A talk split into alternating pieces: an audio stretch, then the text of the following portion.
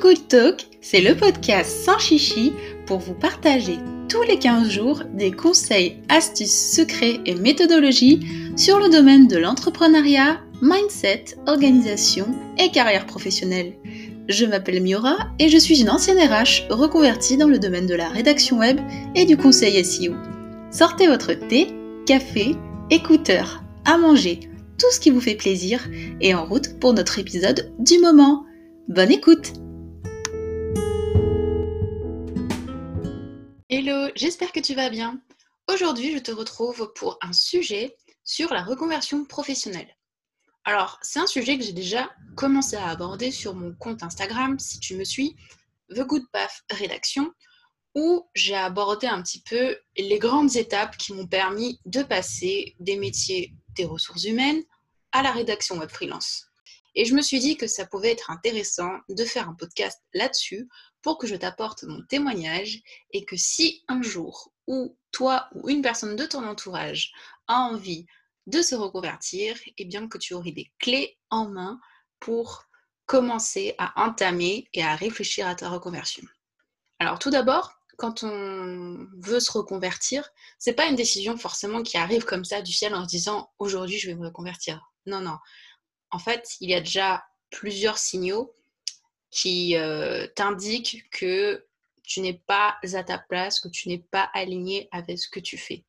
Pour moi, par exemple, ça a été de la démotivation. J'ai ressenti beaucoup de démotivation quand j'étais au travail. J'avais énormément de mal à me lever euh, et, je repoussais sans cesse le réveil. Enfin, je le repoussais de tous les quarts d'heure. Ce qui fait que j'arrivais très tard au bureau. Quand j'ai très tard, c'était au-delà de 9h30. Parce que j'étais censée commencer à 9h.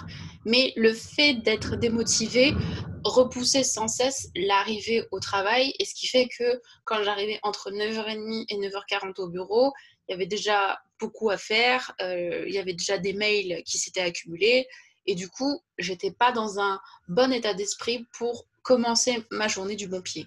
Donc, le premier signal, je dirais, euh, important pour moi, ça a été la, démotivation. Cette démotivation aussi, elle s'est euh, caractérisée par euh, la perte de sens, c'est ça, parce que pareil, une démotivation, quand on ressent de la démotivation, ça n'arrive pas de nulle part, c'est qu'il y a des sous-signaux, si je puis dire, qui t'indique au préalable que tu es en train d'être démotivé. Donc moi, c'était vraiment la perte de sens par rapport à ce que je faisais et la euh, monotonie que j'avais dans mes tâches. En fait, j'étais euh, chargée euh, de formation et je m'occupais dans un cabinet d'audit d'expertise comptable d'organiser les formations du cabinet, d'inscrire les collaborateurs, voilà, de faire des relances, de leur envoyer les convocations, et puis aussi, je gérais la partie un petit peu administrative et financière parce que vous savez que les boîtes allouent un certain budget chaque année euh, à la formation et du coup, il faut gérer cette partie-là. Donc en gros, si je résume, mon job, il était plutôt administratif et financier, mais je ne voyais pas, pour moi en tout cas, je ne voyais pas la plus-value parce que ça faisait entre deux et trois ans que je faisais ça. Et je vous avoue qu'au bout d'un moment, euh, j'avais, euh, je me demandais vraiment ce que je faisais et je voulais pas subir. Mais j'étais déjà en train de le faire, je subissais. Et puis, euh, j'ai réfléchi à qu'est-ce que j'aimais et qu'est-ce que j'aimais pas dans mon travail. Ce que j'aimais, c'était la relation avec les prestataires parce que du coup, quand j'organisais des formations, je recherchais des lieux aussi pour les formations. J'étais en relation avec des prestataires externes. Du coup, c'est ça aussi qui me, qui me motivait bien. Et puis, euh, c'était ça, donc la relation que je disais avec euh, les externes que j'aimais beaucoup, mais moins euh, la partie organisationnelle où il fallait vraiment faire en sorte que telle personne, par exemple, qui a des allergies alimentaires ou qui a des restrictions alimentaires, puisse avoir son plateau repas, parce que aussi, quand on organise des formations, on organise aussi en général de A à Z, c'est-à-dire qu'on réserve la salle, le repas, les convocations. Euh, on s'assure que les formateurs ont bien reçu l'invitation. On s'assure qu'il euh, n'y ait pas d'oubli. On relance aussi les personnes si elles n'ont pas répondu. Voilà. Donc il y a tout un cheminement. Et bien que c'était de l'organisation et de la structuration, donc des choses, euh, des compétences que j'ai acquis au fur et à mesure de, de, de l'expérience, c'est pas quelque chose qui me plaisait parce que il me manquait un peu cette partie créative, une partie un peu fun, un peu plus, je sais pas comment dire, je dirais pas un peu plus délire parce que en soi c'est du travail, donc c'est quand même quelque chose de, je dirais de, de sérieux, hein, le travail, même si on, le fait dans une très bonne ambiance, c'est quand même quelque chose de, de euh, et derrière ça, euh, j'avais vraiment envie de, construire quelque chose. Voilà, je pouvais pas mettre ma patte à, l'édifice, par exemple, pour euh, proposer dans les, dans les programmes de formation, parce que voilà, c'était des formations essentiellement dans des modules un peu financiers, donc c'est pas mon cœur de métier. Ce qui fait que euh, j'étais pas non plus euh, en cohérence avec moi ce que je voulais faire parce que moi ce que je recherchais c'était vraiment euh, me développer et apporter un peu plus de créativité dans mon travail. Après voilà, c'est parce que c'est ma personnalité, j'ai une personnalité qui a besoin de s'exprimer en étant créatif, d'autres personnes qui ont besoin de plus de logique et plus de structuration se retrouverait très bien dans un, job de chargé de formation euh, en entreprise. Et pour moi, pour le coup, c'était vraiment pas ce que j'avais envie de faire. Et ça faisait, comme je vous disais, 2-3 ans et je me posais des questions et je m'étais dit, à un moment donné, euh, je peux pas continuer à subir, je peux pas continuer à me poser des questions euh, comme ça et, être malheureuse parce que je rentrais à la maison et peut-être que vous-même vous l'avez expérimenté. je me lève en retard, et après je suis complètement démotivée. Et ça a continué comme ça pendant hmm, un an, je pense. Mais ça s'est vraiment accéléré à partir du moment où il y avait déjà euh, des problèmes de, réorganisation un petit peu euh, dans mon service et que peu à peu mes collègues étaient partis les unes après les autres. Donc ça déjà, ça a été un facteur où je me dis, oh mince, quand, quand on a une bonne équipe, quand on aime travailler avec des gens et que d'un seul coup, en fait, les personnes avec qui vous aimez travailler au quotidien euh, s'en vont une à une, bah, là aussi, ça concourt vraiment à, vous démotiver un petit peu parce que si votre mental n'est pas assez fort pour résister, on va dire, dans votre travail et qu'en plus, si vous n'aimez pas tant que ça, comme moi, c'était mon cas, votre travail, ça va encore plus renforcer votre démotivation et du coup, bah, ça va ça va vraiment, euh, ça va vraiment vous peser. Et c'est vraiment le mot, c'est la, situation me pesait. Et comme je ne suis pas du genre à me, comment dire, à me reposer un petit peu sur mes acquis, à subir les situations, je m'étais dit, il faut faire quelque chose. Donc la première étape que j'ai faite quand j'ai voulu me reconvertir, c'est comme je vous disais déjà, écrire ce que j'aime faire. C'est tout bête, mais je me suis posée. Et ça, dans le quotidien, on n'a jamais le temps, très peu, ou du moins chapeau pour ceux qui prennent le temps de le faire. Mais moi, en tout cas, avant, avant cela, j'avais jamais eu le temps de me poser pour me dire ce que j'aime faire, ce que je voudrais faire, et comment je pourrais avoir, quelle plus-value je pourrais avoir euh, dans les choses que, que j'aime faire. Et ça, ça a été vraiment le déclic parce que quand je me posais cette question, je me suis dit, il y a énormément de choses que j'aime faire. J'aime créer du contenu. Euh, j'aime créer, euh, j'aime le domaine de la formation parce que c'était le domaine dans lequel je travaillais, mais j'aime moins la partie administrative et, euh, très, et très stricte parce que la formation, le domaine de la formation professionnelle, si vous connaissez un peu, c'est un domaine quand même assez rigide, très régi par la réglementation aussi. Donc, euh, c'est pas, pas si drôle que ça, on va dire. Et moi, ce qui m'intéressait, c'était vraiment de créer. Donc, moi, ce qui m'intéressait aussi, c'est de savoir comment on crée des formations, euh, comment on crée euh, un déroulé pédagogique, justement, pour que les apprenants puissent apprendre dans de bonnes conditions. Voilà, tout ce qui est, tout ce qui tourné autour de, l'apprentissage en général, des méthodes d'apprentissage, les neurosciences. Voilà, c'est vraiment des sujets qui, qui m'intéressent au quotidien. Et je me suis dit, bah voilà, c'est pas du tout dans. C'est lié à ce que je fais, mais c'est pas du tout dans le scope que j'occupe aujourd'hui. Et donc, je me suis posé toutes ces questions, mais j'arrivais pas bien encore à structurer mes pensées et j'arrivais pas bien à le retranscrire comme je peux le faire aujourd'hui dans ce podcast. Ce que j'ai fait, c'est que j'ai contacté une, une coach euh, une coach qui euh, une coach en fait qui était une coach élève. Alors ça existe si jamais vous, avez envie de, de, vous faire coacher euh, pour tester, pour savoir déjà si c'est quelque chose qui pourrait vous correspondre, si vous êtes prêt aussi à vous engager dans un, dans un coaching, parce que le fait d'entamer un coaching, c'est pas se dire je vais voir quelqu'un et la personne va me donner euh, clé en main une, solution à mes problèmes. C'est pas du tout ça en fait le coaching. Le coaching, c'est vraiment euh, une, personne voilà qui, est experte. Alors parfois, même souvent, elle est, euh, elle, est, elle est certifiée, mais pas toujours. Mais en tout cas, elle a quand même des appétences pour pouvoir vous accompagner, pour vous questionner, pour vous donner des billes faire en sorte que vous-même, vous puissiez trouver votre solution. Mais ça, euh, par des outils, voilà, par un travail qu'elle va faire sur vous-même, elle va vous amener à tout ça. En gros, si je résume, euh, le coaching, c'est un peu ça. Et ce qui fait que euh, moi, à l'époque, j'avais pas non plus énormément d'argent et j'avais pas 1500 euros, 2000 euros comme le prix de certains coachings qu'on peut voir. Et encore ça, c'est un peu des coachings low cost parce que vous avez des coachings qui sont coachings professionnels qui sont beaucoup plus onéreux. Et, euh, et moi, j'avais pas cet argent-là. Donc, je m'étais dit, je vais trouver euh, une solution plan B, parce que je suis la reine des plans pour ça.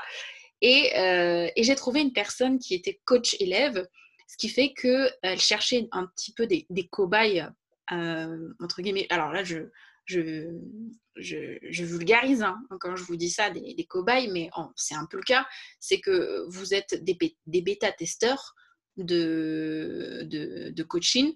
La personne, elle est en formation et elle a besoin pour s'entraîner et pour valider son diplôme de personnes qui vont tester un petit peu ses compétences en coaching et qui vont pouvoir lui faire un retour en contrepartie. Soit c'est gratuit, ou soit c'est très peu cher. Donc moi pour le coup, elle avait décidé de le faire payer, mais c'était 10 euros de la séance, ce qui est vraiment rien du tout quand on sait que, euh, voilà, quand on connaît un petit peu le monde du coaching et qu'on voit un petit peu les, prix des séances qui peuvent augmenter très vite. Eh bien moi j'avais le droit à peu près à une heure et demie et euh, ces heures et demie, euh, c'était à peu près, je dirais, j'ai fait 7 séances, ça dépend vraiment du, client que le que le coach a en face de lui, euh, que le ou la coach d'ailleurs. Mais, euh, mais en moyenne, c'est plutôt entre, voilà, entre 7 et 9 semaines. Donc moi, sur 7 semaines, euh, j'ai été coachée à raison de une fois par semaine. Et le fait d'avoir de, d'avoir été coachée, ça m'a vraiment permis de justement de, de, de, me recentrer un petit peu sur moi, chose que je n'avais jamais entamée. Et quand je vous dis me recentrer sur moi, c'était par le biais d'exercices, par le biais de, de, questionnements qu'elle me faisait. Donc le coaching, ça n'a pas du tout des vertus un peu euh, thérapeutiques ou, euh, ou psychologiques. Hein, c'est pas du tout ça. Parce que, et c'est là aussi où si vous souhaitez euh, trouver un coach aussi, pour trouver votre coach aussi, déjà, je vous, je vous invite vraiment à prendre contact déjà avec la personne que vous souhaitez enfin, avec, qui vous souhaitez faire un coaching, parfois cette personne-là, soit elle fait un appel d'une heure gratuit avec vous, ou soit c'est une rencontre. Donc moi à l'époque c'était une rencontre, donc je l'ai rencontré pendant une heure dans un café. Ça permettait de vérifier vraiment si j'étais en adéquation avec euh, ses valeurs, si j'étais en adéquation avec son mode de fonctionnement. En fait, elle posait vraiment le cadre de son coaching. Et moi j'ai apprécié parce que euh, dans un coaching, c'est quand même une introspection qu'on fait. Et on va parler quand même de, choses aussi euh, assez, euh, même si c'est aussi, ça touche, en tout cas pour moi, ça touchait le, domaine professionnel, mais un coaching, c'est pas forcément que, professionnel, ça peut être aussi personnel.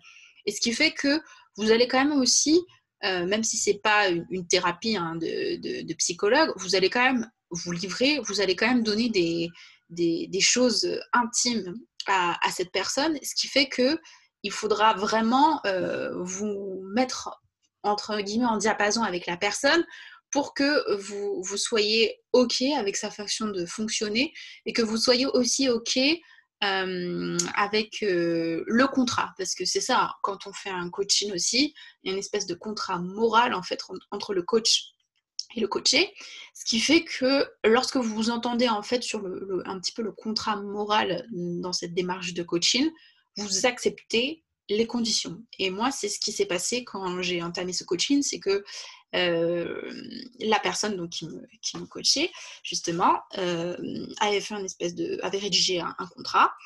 alors, je ne sais pas s'il avait vraiment de valeur ou pas, mais je pense que oui, quand même. Mais pour moi, en tout cas, il en avait, même si, si la prestation était peut-être peu onéreuse, mais en tout cas, pour moi, ça avait de la valeur.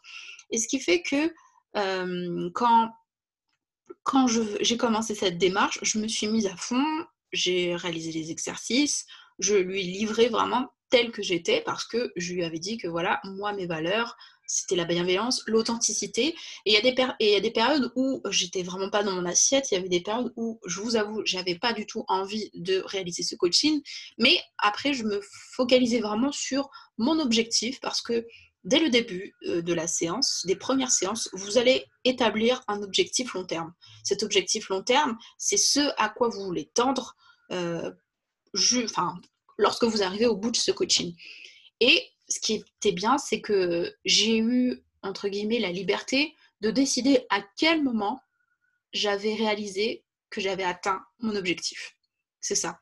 Donc, au bout de sept semaines, je lui avais dit, pour moi, c'est bon, j'ai assez travaillé sur moi-même avec, euh, avec toi, voilà, c'est ce que j'avais dit, avec toi, et je pense que j'ai les billes et j'ai les réponses aux questions que je me posais. Donc, vous entamez une, une reconversion professionnelle, euh, vous n'êtes absolument pas obligé de, de, passer par un coaching. Moi, je l'ai fait parce que déjà, je m'intéressais déjà au coaching, donc je voulais savoir ce que c'est. Parce que quand vous voulez quand même savoir ce que c'est, la meilleure des façons de faire, c'est quand même de le tester. Donc, ça m'a permis de, voir un petit peu euh, quel, euh, quel visage avait le coaching, surtout que, enfin, quel visage. C'est un peu grossier de dire ça parce que un coaching, ce sera jamais pareil et ce sera toujours différent selon la personne que vous avez en face de vous. Donc, euh, ce qui fait que ça m'a donné un aperçu. Voilà, c'est plutôt pas un visage, mais ça m'a donné un aperçu de ce que pouvait être une séance de coaching.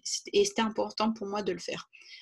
Après, je pense que euh, plus tard dans ma vie, ce qui serait pas exclu que je refasse appel aussi à un coach parce que euh, pour débloquer des situations où vraiment si euh, ça peut être un coach business, mais ça, ça, peut être aussi un coach de vie parce que là pour le coup c'était un peu entre les deux, c'était un peu un coach de vie mais un peu pro. Mais ma situation professionnelle, c'était ma situation personnelle qui empiétait le plus sur ma situation professionnelle. Donc pour moi, elle, faisait un peu les deux, mais, euh, mais ce n'était pas un coach professionnel comme si je faisais par, par exemple appel à un coach business pour euh, débloquer euh, un problème que je rencontre dans, dans mon business. Voilà, ce n'était pas du tout la même démarche.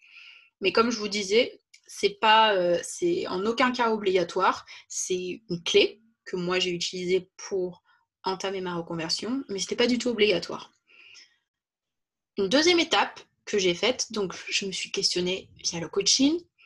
Je me suis aussi, euh, je me suis aussi inscrite sur des groupes sur Facebook. Mais bon, alors je mesure un petit peu ce que je vais vous dire là parce que c'est une bonne chose d'être sur les groupes Facebook de reconversion parce que ça vous donne un petit peu un, aperçu de, de profils qui ont un peu le même ressenti que vous. Souvent, ce sont des gens qui ne sont pas épanouis dans leur vie professionnelle, ce sont des gens qui ont envie d'autre chose mais qui ne savent pas comment faire. Le gros bémol que j'aimais quand je suis dans et quand je navigue dans ces groupes de reconversion, c'est que souvent les gens posent des questions comme si on avait la réponse à leurs problèmes, alors que nous ne sommes pas là pour ça. Le but de ces groupes, c'est vraiment de s'entraider et donner des clés, des outils, des recommandations, mais c'est pas de se dire ah bah toi tu serais mieux dans tel et tel secteur parce qu'il y a des gens qui posent clairement comme question je ne sais pas quoi faire, que me conseillez-vous? Mais en fait, on ne peut pas parler à ta place. On ne peut pas parler à ta place. Il n'y a que toi seul qui sais ce qui est bon pour toi, ce que, ce que tu aimes, tes passions, tes envies, tes attentes, euh, tes, tes, contraintes aussi, tes contraintes euh, euh, personnelles aussi, parce que par exemple, quand on, on, entame une reconversion, il faut aussi que vous preniez en compte aussi votre situation personnelle personnel et professionnel, mais surtout personnel, parce que lorsque vous faites une reconversion, il faut vous dire que vous n'allez pas vous recommencer à zéro. Déjà, quand vous recommencez à zéro, ça veut dire qu'au niveau du revenu, que ce soit euh, du salaire ou, euh, ou des revenus voilà, que vous avez gagnés par vous-même si vous êtes à votre compte, c'est quelque chose qui sera au tout début, ce ne sera pas très euh, conséquent, ce qui est normal. Après, ça peut croître très vite, mais au début, c'est jamais très conséquent. Donc, il faut prendre et accepter ce risque-là quand vous, entamez une reconversion professionnelle. Et si jamais, euh, à côté de ça, vous avez euh, une vie personnelle qui est moins stable, par exemple, si vous avez des crédits en cours, si vous avez d'autres projets, hein, je ne sais pas, ou des projets d'agrandir votre famille ou, quoi que ce soit, bref, et eh ben, ces projets-là aussi, enfin, votre situation professionnelle, votre reconversion aura un impact aussi sur votre vie. C'est pareil, euh, moi je voyais beaucoup aussi de personnes qui, qui ont ignoré un petit peu ces, signaux-là parce que pour moi, quand on, entame une démarche de reconversion, on ne regarde pas qu'au niveau professionnel, mais c'est vraiment toute notre, euh, notre personnalité et notre vie qui est impactée. Que ce soit en termes de personnalité, parce que quand vous entamez une reconversion, eh ben, vous sortez complètement de votre zone de confort et vous avez euh, plus beaucoup de repères parce que vous n'êtes plus dans vos zones de, de, compétences. Hein. Vous, vous, êtes en apprentissage, donc vous recommencez de zéro. Et quand vous recommencez de zéro, bah, on n'est jamais sûr de soi, on a peur de se tromper, on a peur de mal faire, et le syndrome de l'imposteur qui arrive, et après euh, l'entourage aussi qui parfois peut être malveillant, et ça j'en parlerai, mais l'entourage qui peut être malveillant en disant mais je te l'avais dit, il fallait pas faire ça, il fallait rester là où tu étais, la culpabilité, enfin la reconversion professionnelle aussi, c'est source aussi de, elle fait naître aussi beaucoup d'émotions, et c'est normal, parce que que ce soit de la joie, de la gratitude parce qu'on a réussi, ou au contraire euh, de, la tristesse, de la peur parce qu'on a peur de se lancer, on a peur de, ne pas y arriver, on a peur du regard euh, et du jugement des autres. Voilà, il y a énormément de choses en fait à prendre en compte lorsque vous entamez une démarche de reconversion. Donc c'est pour ça que je vous disais que le coaching en aucun cas, euh, c'est obligatoire, mais il faut bien prendre en compte que toute cette démarche de reconversion, avant tout, elle est pour vous et par vous. C'est vraiment ce qu'il faut retenir. Elle est pour vous et par vous. Si vous vous dites tous les jours, j'ai envie de faire ça, ça, ça, mais que vous ne mettez pas un plan d'action pour vous y mettre et que vous repoussez sans cesse et vous procrastinez à chaque fois pour faire une nouvelle étape ou euh, entamer une nouvelle action, eh bien, ça ne va pas parce que vous allez, euh, vous allez encore être plus démotivé et, vous dire, bon, bah, finalement, en fait, je reste là où je suis. Et là, pour moi, en tout cas, il n'y a rien de pire de se dire, euh, je reste là où je suis parce que ça voudrait dire que vous n'êtes pas allé au bout de votre démarche et non pas parce que vous n'y êtes pas arrivé, mais parce que vous n'êtes pas donné les moyens voilà, vous n'avez pas donné suffisamment les moyens pour pouvoir atteindre vos objectifs. Après, voilà, ça dépend vraiment de, votre tempérament. Si vous êtes d'un naturel plutôt persévérant euh, comme moi je peux l'être, eh bien euh, là, vous aurez un petit peu moins de mal à vous motiver parce que voilà, c'est de l'autodiscipline aussi. Voilà, quand on, entame une démarche de reconversion, il faut faire preuve d'autodiscipline, un minimum. Mais si vous, si vous êtes conscient, consciente que vous n'avez pas cette autodiscipline nécessaire, eh bien faites-vous accompagner. Et là, je vous recommande vraiment de vous faire accompagner euh, par des professionnels si vous, vous estimez que vous n'êtes pas assez autonome pour pouvoir faire votre reconversion seule. Il y a des gens qui vont très bien s'en sortir et qui n'auront besoin de personne, qui ne vont rien dire à personne. Et du jour au lendemain, vous les voyez qui se barrent à l'autre bout du monde en train d'élever des chèvres ou des alpagas, je ne sais où, et vous allez rien comprendre. Et d'un autre côté, vous avez des gens qui vont être en détresse et qui vont dire j'en peux plus, aidez-moi, euh, je ne peux pas rester dans cette situation, j'ai besoin d'aide. Voilà, ça va vraiment dépendre de votre positionnement, mais il n'y a pas de, règle, c'est à vous de voir selon votre situation professionnelle, personnelle, financière aussi, je dirais, il faut, faut, faut, le, mentionner financière parce que euh, quand vous arrêtez, euh, entre guillemets, tout du jour au lendemain, et surtout si vous avez un, confort financier et que vous vous n'étudiez pas, vous n'analysez pas un petit peu au-delà du pour et du contre, mais vos, vos, pertes, entre guillemets, parce que vos charges, elles seront toujours là, mais vous, vous, allez perdre en revenus, et eh ben ça, c'est, entre guillemets, c'est, malheureux et en même temps, voilà, c'est, c'est, irréaliste parce que voilà, quand on fait une démarche reconversion, c'est pas se dire je, je change et voilà. Non, non, c'est vraiment un, un, projet de vie et qui va vous inclure, mais aussi si vous avez euh, une famille, voilà, un foyer, ça va aussi impacter les autres personnes qui vivent avec vous au quotidien.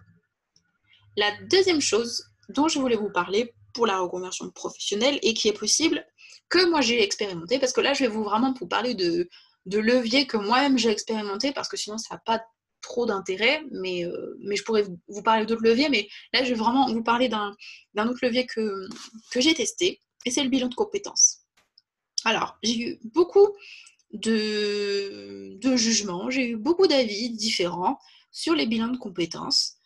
Il en existe des milliers parce qu'il y a une méthodologie, certes, qui est, commune à tous les bilans de compétences, mais la façon dont ils vont être amenés, la façon dont ils vont être, euh, qui vous seront présentés, forcément, va dépendre de la personne qui va vous accompagner. Alors, en général, vous pouvez euh, entamer ces bilans de compétences. Alors, vous avez des cabinets qui sont spécialisés dedans et vous avez des entreprises aussi qui sont spécialisées dedans.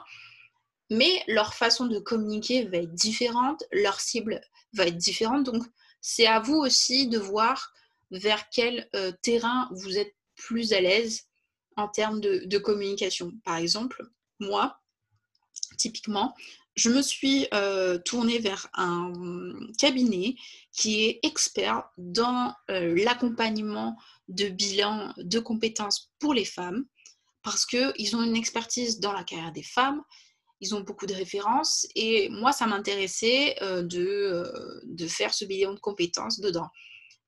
Après, vous avez d'autres types de bilans de compétences. Il y a des bilans de compétences qui sont plutôt de groupe. Alors moi, c'est un bilan de compétences en, individuel, mais vous avez aussi des bilans de compétences de groupe et parfois qui euh, comportent une petite notion de, euh, de bilan un peu individuel. Mais il y a aussi des bilans de groupe qui marchent très bien aussi et qui peuvent aussi vous, vous correspondre. Pourquoi? Parce que ce seront des bilans qui vont jouer sur l'émulation de groupe, qui vont jouer, aussi pardon, sur le fait de, de créer un réseau et qui vont jouer aussi sur le fait que les personnes qui ont accepté de suivre ce bilan de compétences partagent un objectif, un minima commun. Voilà. Un minima commun, c'est-à-dire qu'ils cherchent des réponses à leurs questions, ils ont envie de transformer leur vie professionnelle, ils ont envie d'être épanouis, ils ont envie d'être alignés, mais ils ne savent pas comment faire. C'est un peu ça, clairement, c'est ça. Et du coup, ce qui fait que il se pose des questions et le fait d'être en groupe aussi, ça permet euh, pour, entre guillemets, les plus timides aussi de, comment dire, de sympathiser avec d'autres personnes, mais aussi de sortir de leur zone de confort parce que je trouve que c'est quand même une grande démarche, à mon sens, hein. c'est quand même une grande démarche de faire euh, du, un bilan de compétences en groupe parce que vous allez être confronté vous allez confronter votre situation à d'autres personnes. Alors que si vous, à contrario, si vous êtes euh, en bilan de compétences individuelles, vous allez juste avoir le, consultant ou le coach, enfin la personne qui va vous faire votre bilan, qui, va vous écouter. Là, quand vous êtes en bilan de groupe, euh, certes, vous allez vous nourrir et vous entraidez euh, des réflexions euh, des uns et des autres. Et ça, c'est génial parce que ça permet de, débloquer des situations, ça permet euh, d'ouvrir votre esprit et de vous dire Ah oui, mais moi, j'aurais jamais pensé à faire ça. Ou par exemple, aussi, ça peut aussi vous permettre d'étendre votre réseau parce que dans la promotion de votre euh, bilan de compétences au groupe, il y a peut-être une personne qui, euh, dans son entourage, a, connaît quelqu'un qui fait le métier dont vous rêverez faire, par exemple. Voilà, enfin, je, dégrossis un petit peu, mais c'est complètement une autre démarche, mais il faut oser sortir de sa zone de confort parce que vous allez être confronté non plus coach, mais vous allez être confronté au collectif. Et en termes de démarche, c'est vraiment je dirais, un pas en avant parce que vous osez affirmer devant une assemblée de personnes, une, petite assemblée, mais quand même une assemblée de personnes, que vos, votre projet de reconversion, donc déjà, vous allez l'exprimer et le visualiser devant des personnes. Donc ça, pour moi, c'est déjà un grand pas. Et la deuxième chose, c'est que vous allez être confronté aussi au jugement des autres, même si, attention, il n'est pas forcément mauvais, mais on s'expose quand même au jugement des autres lorsque lorsqu'on se, livre aussi. Vous allez aussi suivre des, situations un petit peu différentes. Donc voilà, ça dépend vraiment de, de votre personnalité. Moi, j'ai préféré faire un, un bilan euh, individuel parce que je ne me sentais pas encore, alors peut-être aujourd'hui ce serait différent, mais à l'époque je ne me sentais pas encore très à l'aise pour pouvoir euh, être euh, en face d'un groupe de personnes et oser m'affirmer. Alors c'est sûrement, euh, sûrement encore un, manque de, confiance en moi à l'époque qui faisait que je n'osais pas m'affirmer devant des, des, personnes inconnues. Mais, mais c'est en tout cas le bilan individuel répondait mieux à mes besoins à l'époque. Et ça, quand je vous dis à l'époque, ça date d'il y a deux ans, donc c'est pas si, si loin que ça. Et ça m'a permis vraiment de, de, me, de me reposer, donc de reprendre un petit peu le travail que j'avais entamé en coaching, mais aussi d'aller un petit peu plus en profondeur parce que dans le bilan de compétences, en fait, ce sont des, des, outils. Alors, ce sont des outils qui sont formels, formalisés du moins, avec des logiciels, où ça va étudier un peu plus en détail la personnalité. Et après, en fonction aussi des, tests et des exercices qui sont faits, la compétence aussi d'une personne euh, qui est consultante en bilan de compétences euh, va vous permettre euh, de, comprendre un petit peu et de mieux interpréter votre personnalité, ce que vous aimez faire, ce que vous aimez moins faire, ce vers quoi vous voulez tendre. Voilà. Donc, ce sont des outils. C'est quelque chose de un peu rigide, hein, un bilan de compétences, parce que ça se déroule sur 24 heures. Alors, 24 heures, hein, pas 24 heures une journée, mais 24 heures. Voilà, les sessions auto, en tout et pour tout font 24 heures. Euh, l'avantage, c'est que je pouvais choisir dans leur calendrier un petit peu quand bon me semblait par rapport à mon agenda euh, les séances. Donc ça pouvait être très bien euh, un après-midi, un samedi matin si je pouvais pas en semaine, ça pouvait être en matinée. Ça dépend vraiment de votre, de, votre emploi du temps. Moi j'ai commencé ce bilan de compétences, j'étais encore en poste, donc j'allais bientôt partir, mais j'étais encore en poste. Et, et en même temps, et en même temps, comment dire, eh bien, ça me, ça me permettait de, mieux réfléchir, en fait, par rapport à, ce que je voulais faire. Donc, ce bilan de compétences, il a été vraiment... Euh, bénéfique parce que même si c'était rigide, ça je le savais, même s'il durait voilà 24 heures, euh, après vous avez donc dans les séances de 24 heures, vous avez à peu près, je crois, euh, je ne sais plus, je crois que c'était 14 heures environ à peu près.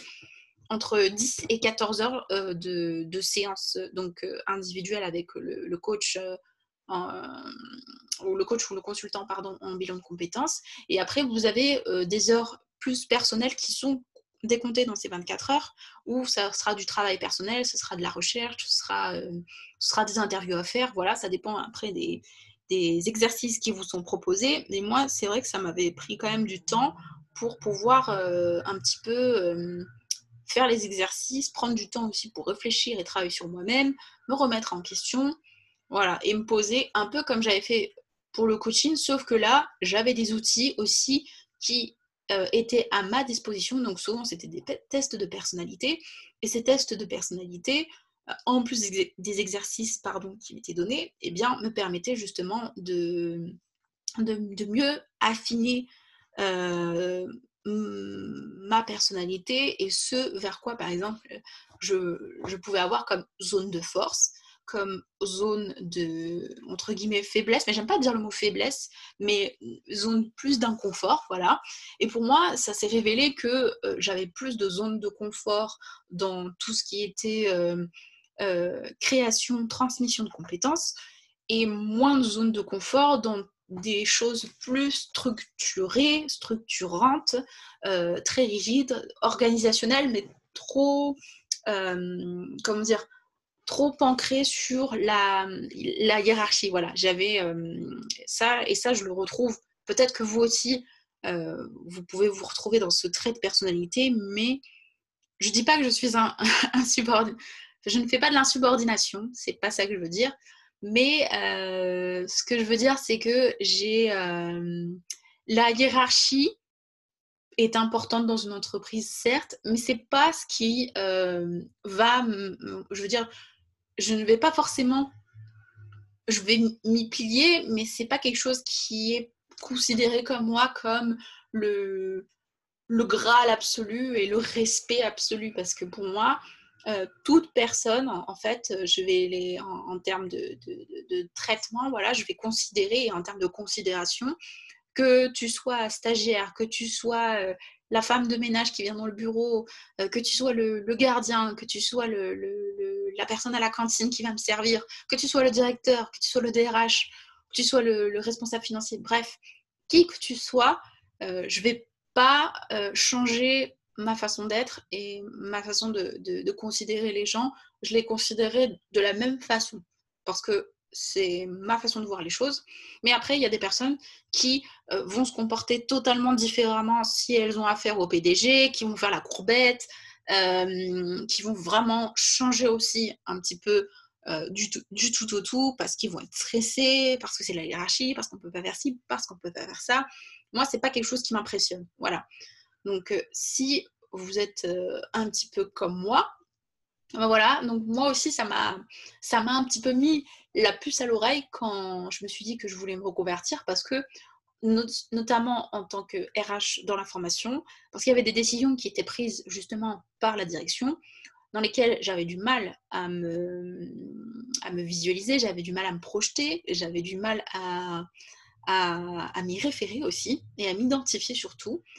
Et j'aimais pas le fait en tant qu'RH d'être assimilée à une décision de la direction, alors que, un, je n'ai pas pris part, de deux, elle est complètement subie, et la plupart du temps, de trois, on est au courant à la dernière minute, parce que souvent les RH, on est les dernières au courant. Je dis ça, je dis rien, mais si vous êtes RH et que vous vous reconnaissez dans ce descriptif, bien, ne soyez pas étonnés parce que dans beaucoup d'entreprises, malheureusement, on est au courant des, dernier de, certaines choses, pourtant qui sont essentielles et qu'on devrait être dans la boucle depuis un moment, mais au final, on est les dernières au courant. Fin de la parenthèse. Mais passons.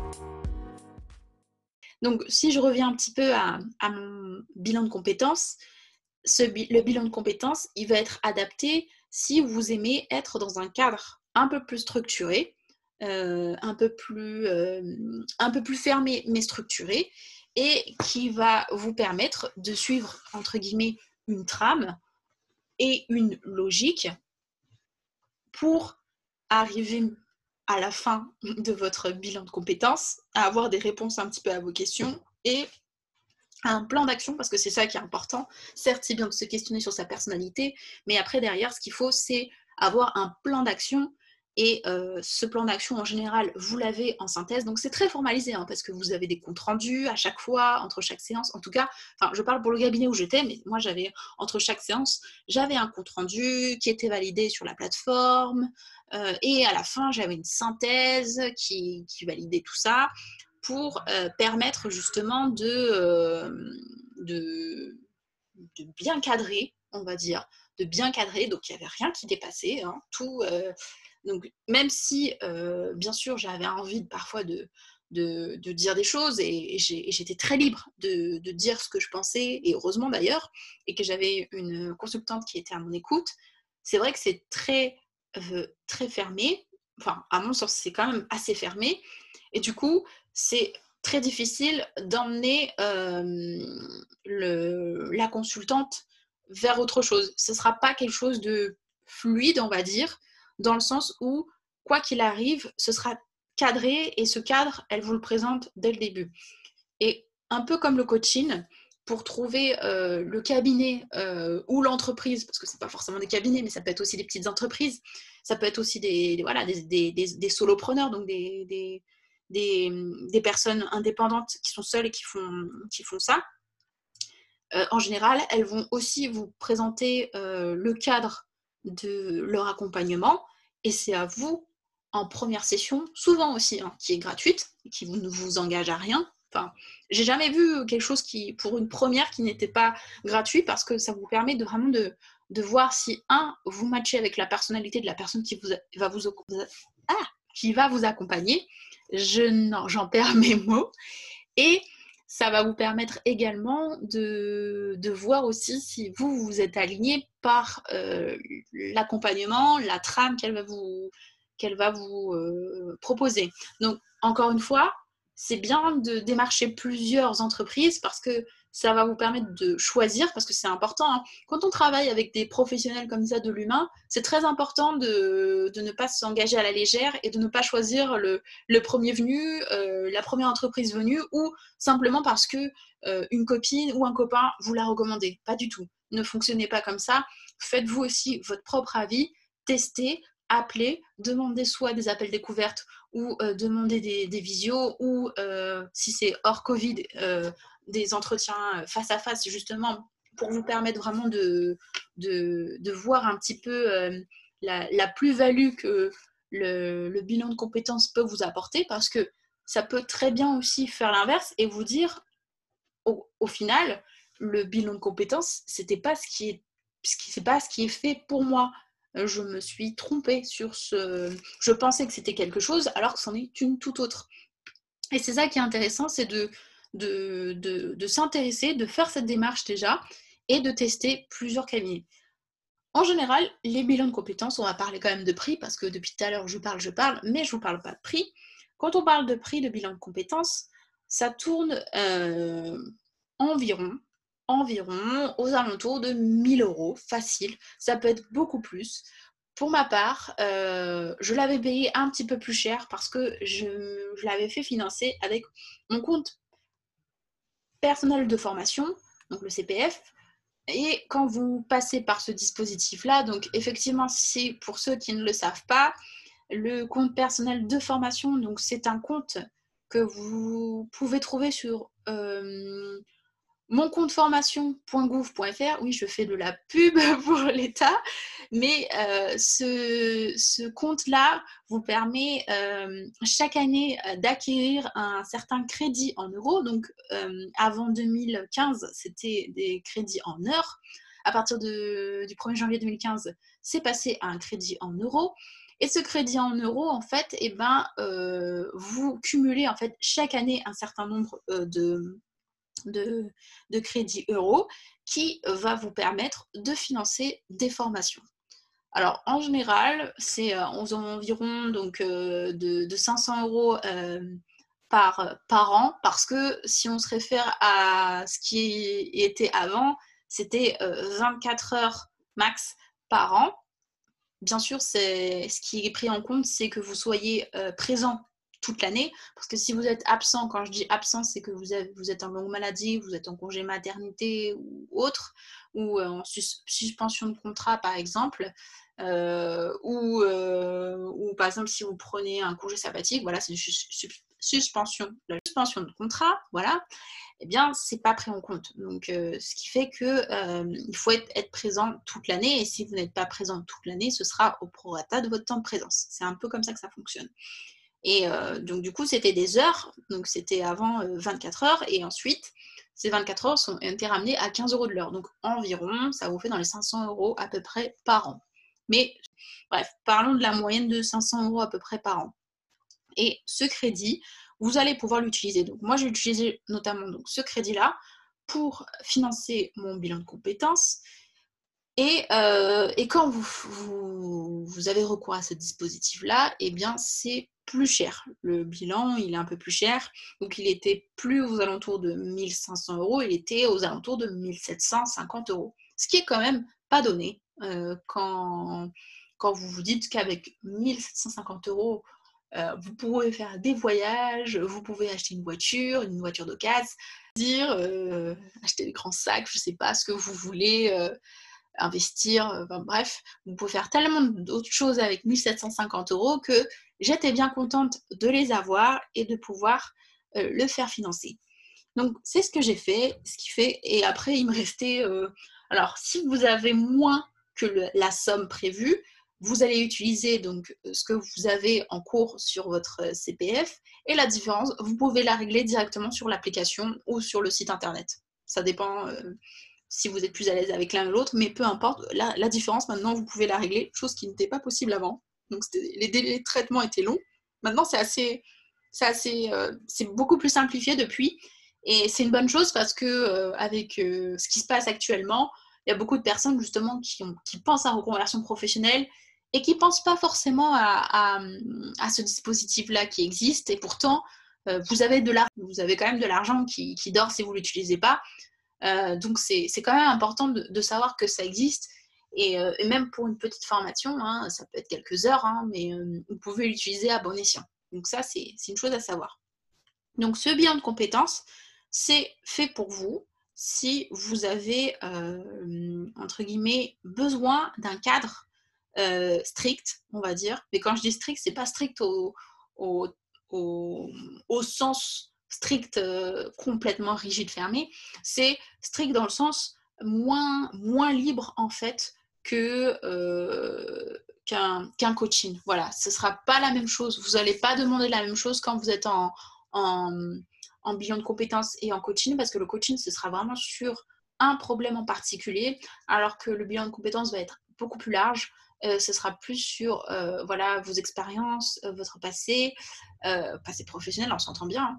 Euh, sur vos envies, vos aspirations, votre personnalité. Il va être un peu plus complet, entre guillemets, le bilan de compétences est plus général, alors que le coaching va vraiment se focaliser sur un problème en particulier à résoudre. Donc, j'ai entamé donc mon bilan de compétences, pareil, donc quelques mois après mon coaching, et euh, de ce bilan de compétences, eh bien, euh, il est apparu, voilà, dans ma réflexion, que je voulais reprendre mes études. Ça, je pense que je vous en ferai un, deuxième, euh, un, autre sujet de podcast parce que je pourrais vous en parler pendant des heures aussi.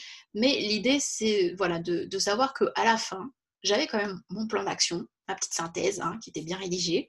Et dans ces plans d'action, il y avait écrit vraiment tout ce qu'on avait fait, tous les outils que j'avais utilisés, euh, un petit peu ma personnalité, un, résumé un petit peu de, de ma personnalité perçue par les outils. Hein, c'est pas ma personnalité vraiment dans, dans l'entièreté et, euh, et au, sens euh, strict voilà, euh, du terme, mais c'est vraiment un aperçu de un grand aperçu de ma personnalité parce que moi je me suis quand même reconnue dedans et c'est là où j'aimais bien où pareil je vous disais j'avais pris ce cabinet parce que c'était plus en relation avec avec l'expérience et la carrière professionnelle de femme parce que justement ils mettent en relation aussi euh, des coachés, enfin voilà, des gens qui font des bilans de compétences avec euh, entre guillemets, leurs alumni, voilà, qui se sont fait aussi, qui ont aussi réalisé des bilans de compétences pour des enquêtes métiers. Donc moi, c'est ce que j'ai fait.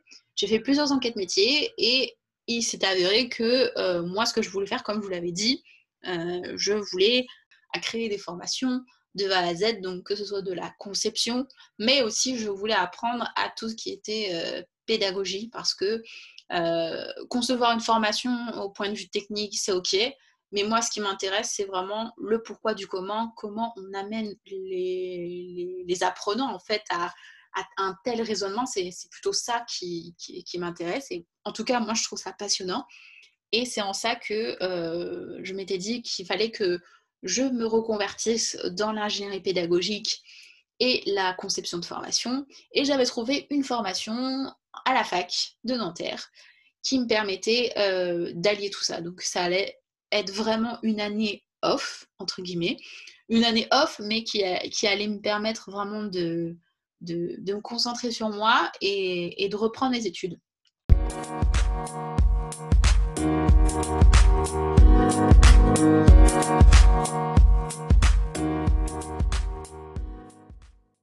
Alors voilà, ma reconversion, moi, elle a débuté euh, parce que ma reconversion, elle n'est pas, totalement terminée. C'était un pan de ma reconversion, parce que des reconversions, il n'en existe aucune qui se ressemble. Euh, vous avez des reconversions qui se font, entre guillemets, en one shot. Voilà, vous faites une formation, euh, vous faites un stage, et hop, après, vous, vous, avez acquis de l'expérience, et c'est bon, vous vous reconvertissez. Ok, terminé, voilà, on n'en parle plus. Vous avez des reconversions aussi qui se...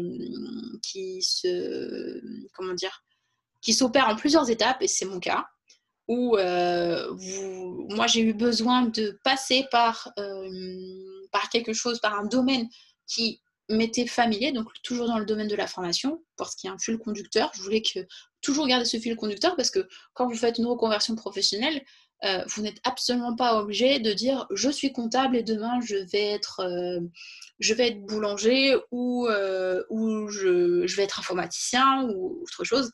En fait, il n'y a pas de, comme je vous disais, il n'y a aucune règle et la reconversion, elle peut très bien se faire sur vraiment sur des métiers qui, enfin, sur un même domaine d'activité, mais pas un même métier, voilà. Donc mais il y a des gens qui, pour, eux, euh, quand on dit le mot reconversion, c'est vraiment vous, vous changez du tout au tout, alors que parfois, ça peut être un pan de quelque chose que vous allez euh, faire bouger, et déjà, ça aussi, ça rentre dans le scope de, de, la reconversion. Mais moi, je voulais toujours euh, rester un petit peu dans, dans, dans le scope de la formation professionnelle, la conception aussi, la conception de formation, quels outils aussi, parce que moi j'adore tester de nouveaux outils euh, et, comment on implémente ça aussi. Donc, euh, c'est pas du tout le côté un peu geek, mais c'est un peu le côté technique et ça me plaît aussi. Je ne souhaite pas forcément être une. Je suis pas une technicienne à 100%, mais, euh, mais j'aime bien allier les deux. J'aime bien me dire que j'ai des compétences techniques, mais en même temps, j'ai des compétences créatives et en même temps, j'ai des compétences en, gestion de projet. Voilà. Ça, c'est parce que j'ai dans, dans, la reconversion, il faut aussi savoir, euh, comment dire, savoir déceler aussi son, son, mode de fonctionnement. Et ça, c'est important parce que euh, vous pensez qu'il y a un métier qui vous fait rêver et vous allez vous dire, ah, c'est cool, euh, ce, métier-là, il me fait rêver. Mais d'un autre côté, vous n'avez pas mesuré tout ce que ça engrange derrière et vous n'avez pas réalisé aussi d'enquête métier. Et c'est pour ça que c'est important de faire des enquêtes métiers au téléphone ou par visio pour avoir vraiment un réel échange et pas forcément par des questionnaires parce que ça va vous permettre de, vous confronter un petit peu à la réalité d'autrui. Mais cette réalité-là, euh, tout de suite, ça va vous faire écho si vous voyez que c'est quelque chose qui vous parle ou au contraire, c'est quelque chose dont euh, vous êtes vraiment éloigné et qui vous attire pas plus que ça. Le mieux, ce que je dirais aussi, c'est de pouvoir tester si vous le pouvez, le nouveau métier vers lequel vous souhaitez vous, reconvertir. Alors je sais qu'il y a des sites, euh, je ne connais pas vraiment les noms, mais je sais qu'il y a des sites qui sont spécialisés dans ça, dans le, dans le fait de faire, des, de, faire des petits stages, des stages un peu immersifs pour vous permettre de vous confronter à la réalité d'un métier. Euh, encore une fois, si je prends des, exemples un, peu extrêmes, si vous, êtes comptable et que du jour au lendemain, vous voulez ouvrir une boulangerie en Australie, euh, voilà, dans un pays où voilà, la, la, boulangerie, c'est pas le, on va dire, c'est pas l'essence même du pays comme en France, ben justement, euh, comment dire, c'est important de, se poser les questions et de, et de, tester aussi parce que le fait d'être de, boulanger, voilà, ça, ça, a des contraintes horaires aussi parce que vous n'avez pas le, le, même rythme de travail que quand vous avez des heures de bureau, vous n'avez pas le même mode de fonctionnement, vous allez euh, devoir euh, apprendre des compétences que vous n'avez pas et que ces compétences-là, bah, c'est surtout en boulangerie, voilà, il faut, faire, il faut s'entraîner, sinon, comme dans beaucoup de choses, hein, mais encore plus dans ces métiers un peu manuels, voilà, c'est vous allez vous rendre compte si vous êtes plus manuel ou, moins, si vous supportez aussi de, travailler un petit peu en décalé, parce que quand vous travaillez dans la boulangerie, en plus si c'est la vôtre, voilà, il faut, faut, gérer un petit peu tout de front ça vous permet vraiment de confronter à la réalité. Et, ça, c'est important. Donc, euh, pour certains métiers, c'est quand même... Euh, c'est quand même insuffisant de ne se contenter que des, euh, des, enquêtes métiers et des questionnaires. Il, il, vaut mieux tester, faire des stages ou de l'alternance aussi, ce que, ce que je préconise aussi pour pouvoir vous, vous familiariser, gagner en confiance pendant quelques semaines, quelques mois. Ça dépend un petit peu de ce que vous pouvez faire et ce que vous pouvez trouver. Mais en tout cas, cette reconversion, euh, plus, elle est, plus elle est préparée et mieux elle se déroulera. Parce que la reconversion, c'est un grand mot, mais euh, il y a des reconversions qui se passent très bien, et tant mieux, parce qu'il en faut. Et vous avez des reconversions aussi qui se passent mal, parce que la réalité n'est pas celle qu'on avait imaginée. parfois, on se fait aussi des illusions sur un métier, alors qu'on se rend compte que, bah, du coup, le, sur le, concrètement, c'est pas ce à quoi on s'attendait. On va se rendre compte aussi que le métier qu'on visait, qu'on espérait exercer, ben, c'est pas quelque chose qu'on va qu'on aime faire au final. Donc c'est pour ça aussi que tester, c'est important. Et aussi, ben voilà, demander l'avis de, de professionnels pour mieux vous guider et pour faire en sorte que votre reconversion se déroule le mieux. Pour moi, une, reconversion réussie, il n'y a pas de règle, mais une reconversion réussie, c'est celle qui vous convient. C'est celle qui vous convient et que vous vous dites à la fin, j'ai fait le bon choix. C'est vraiment ça. Quand vous, vous, êtes vous êtes dans cette démarche-là de reconversion et que à la fin, malgré les tempêtes, vous avez tenu le choc, euh, vous n'êtes pas défilé, euh, vous êtes resté quand même motivé euh, jusqu'au bout, même si vous avez eu des périodes un petit peu de, de un peu de déprime parce que c'était dur, parce que au niveau horaire ou au niveau organisation, ça vous a aussi beaucoup contraint, voilà, euh, parce qu'aussi au niveau, par exemple, familial, je sais pas, vous avez euh, votre conjointe ou votre conjoint euh, qui, qui, par exemple, a pris en charge, par exemple, financièrement certaines choses, et moins vous, par exemple, parce que vous n'avez plus de revenus à cette période-là.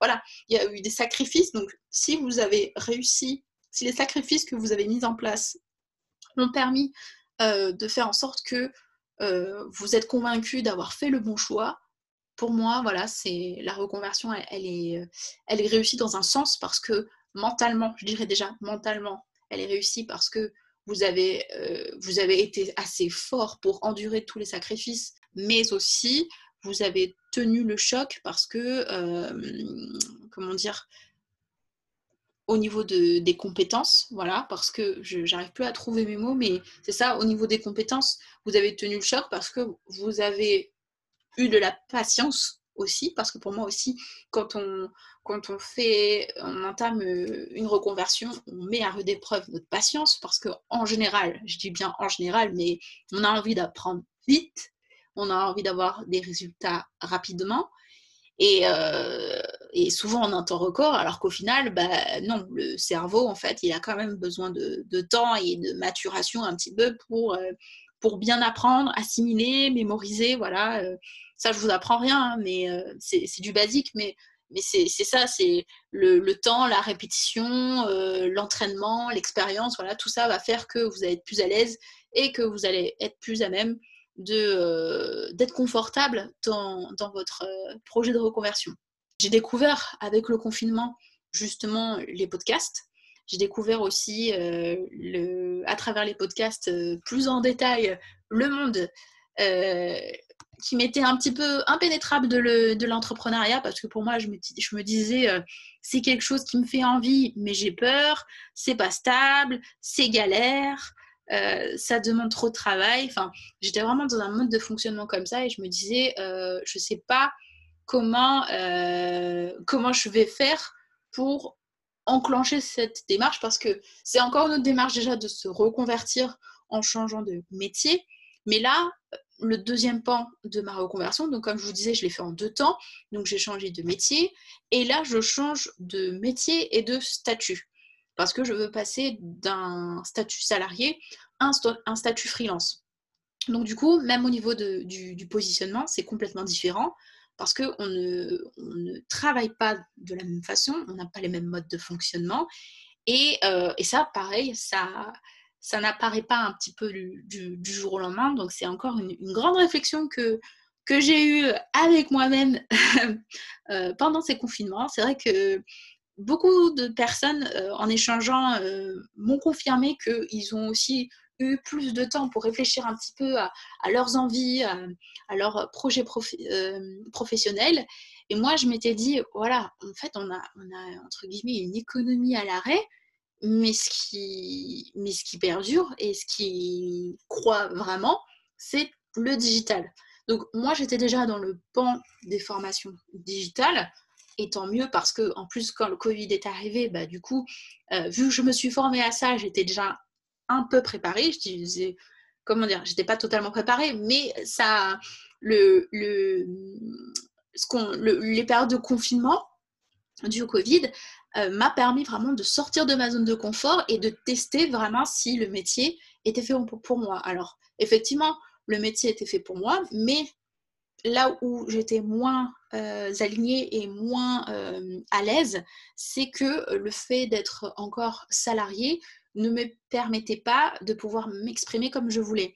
Et c'est en cela que je me suis dit, bah, il faut que je change de, de positionnement. Alors, c'est pas que je me dis il faut absolument que, mais c'est vraiment en, en, réfléchissant, en discutant avec d'autres personnes qui se, qui se sont lancées, euh, en faisant des enquêtes métiers aussi euh, sur LinkedIn, un petit peu partout, que je me suis dit, ah, peut-être c'est quelque chose pour moi. Mais si je tente pas, je ne le saurais pas.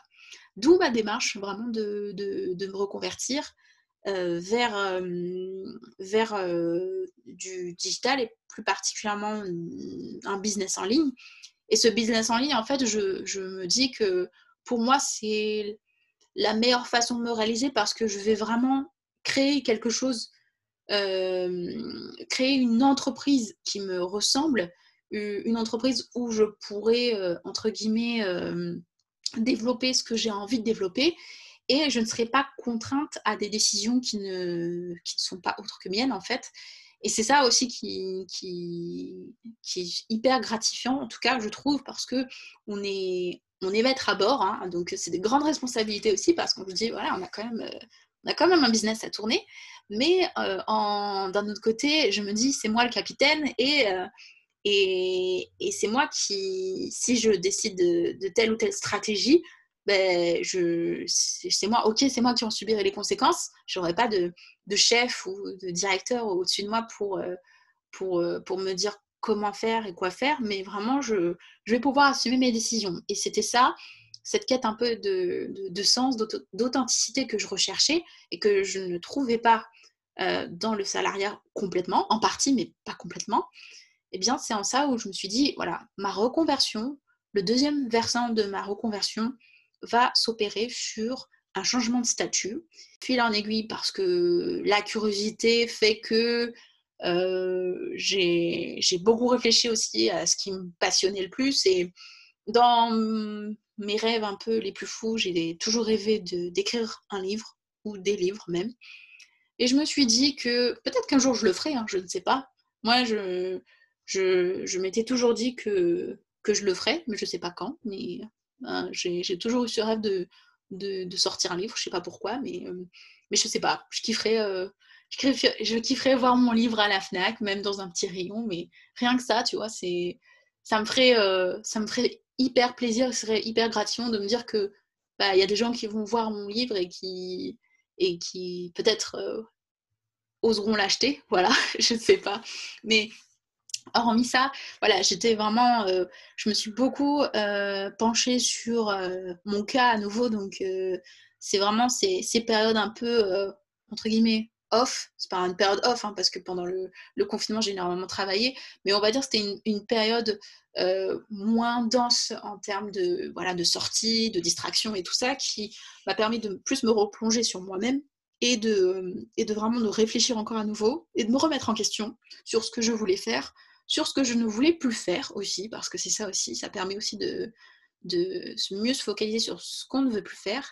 Moi, il y a quelque chose que j'aime faire, c'est j'aime écrire. Mais écrire pour écrire, ça suffit pas et ça n'a pas d'intérêt. Vraiment, euh, écrire pour écrire, euh, moi je le fais parce que ça me libère, mais euh, c'est pas avec ça que je vais gagner ma croûte si, si j'écris pour écrire. Mais il faut écrire dans, dans, un but précis. Et c'est en ça que j'ai découvert donc, la rédaction web parce que euh, en plus d'avoir euh, en plus d'allier le entre guillemets le, plaisir le plaisir d'écrire il y a vraiment un, but derrière aussi. Il y a, il y a de la stratégie euh, il y a un but voilà, de, vente hein, commerciale et un but marketing aussi voilà, en termes de visibilité, de faire en sorte que le contenu qu'on rédige en fait va avoir une certaine portée et va permettre d'atteindre euh, de nouveaux clients. Donc c'est ça aussi qui m'intéresse, toute la stratégie. Moi j'aime bien comprendre un petit peu les stratégies, les décortiquer. Et, euh, c'était en ça où je m'étais dit, bah voilà, j'aime aussi créer du contenu, donc euh, la rédaction web, le community management, voilà. Et aussi, comme je vous disais, j'ai aussi cet attrait pour tout ce qui est un peu technique, donc je voulais aussi me former aussi sur tout ce qui est référencement naturel SEO pour vraiment avoir un, une palette complète euh, pour me reconvertir Et c'est en ça aujourd'hui que, bah, que je m'attelle, on va dire, vraiment, où je, voilà, je vais me former pour, pour devenir rédactrice web en freelance. Et j'ai choisi de la formation de Lucie Rondelet parce que c'est une formation qui est complète. j'ai fait beaucoup de recherches sur ça, j'ai eu des avis très divergents, mais ces avis très divergents convergeaient vers euh, une même euh, unanimité. Et à partir de ce moment-là, je me suis dit, ouais, bah, si quand même, il y a quand même beaucoup de personnes qui ont, qui ont au-delà des témoignages, voilà, qui sont unanimes et qui en vivent aujourd'hui. Alors, je dis pas que tout le monde gagne 10 000 euros ou plus et tout ça, mais au moins déjà qui arrivent euh, à en vivre, à générer des, revenus. Moi, ça, déjà, en commençant, ça m'ira très très bien et il faut fonctionner en tout cas par palier, il ne faut pas être trop gourmand. Donc, le but, voilà, c'est vraiment d'allier donc ma formation de rédaction web et en même temps, je me forme aussi à l'entrepreneuriat parce que euh, se former sur son métier, c'est une chose, mais si on ne sait pas euh, euh, gérer une entreprise, si on ne sait pas assumer et développer des stratégies, si on ne sait pas se vendre, c'est bien d'avoir une entreprise, mais si on ne sait pas se vendre, si on ne sait pas se rendre visible, si on ne sait pas voilà, communiquer sur nos offres, si on ne sait pas gérer aussi au niveau au niveau financier, euh, son entreprise. Et si on n'a pas aussi tout l'état d'esprit qui fait qu'on souhaite devenir entrepreneur, c'est un peu compliqué. Donc, euh, je voulais vraiment me donner euh, les clés pour bah, justement pour, pour réussir. Et c'est un investissement, mais c'est un investissement que, que je ne regrette pas parce que, parce que même si c'est quand même onéreux, on ne va pas se le cacher, euh, c'est un investissement sur, euh, qui, je pense, et j'en suis convaincue, sera, sera rentabilisé avec, euh, avec quand je quand j'aurai mes, mes, premiers clients. Voilà, je me dis, voilà, l'investissement que, que j'ai pris pour, pour me former, que ayant une vision un peu plus long terme, ça me conforte dans le fait que j'investisse aujourd'hui, voilà, à l'instant T que j'investisse une certaine somme, mais je me dis voilà, ce sera rentabilisé et que pour moi en tout cas, on n'a rien sans rien. Je voulais vraiment me donner les moyens et, je vais travailler pour y arriver et euh, faire en sorte que ma reconversion professionnelle se passe pour le mieux et que je me dise à la fin, bah, c'est bon, je suis contente, j'ai fait le bon choix et, euh, et je regrette pas.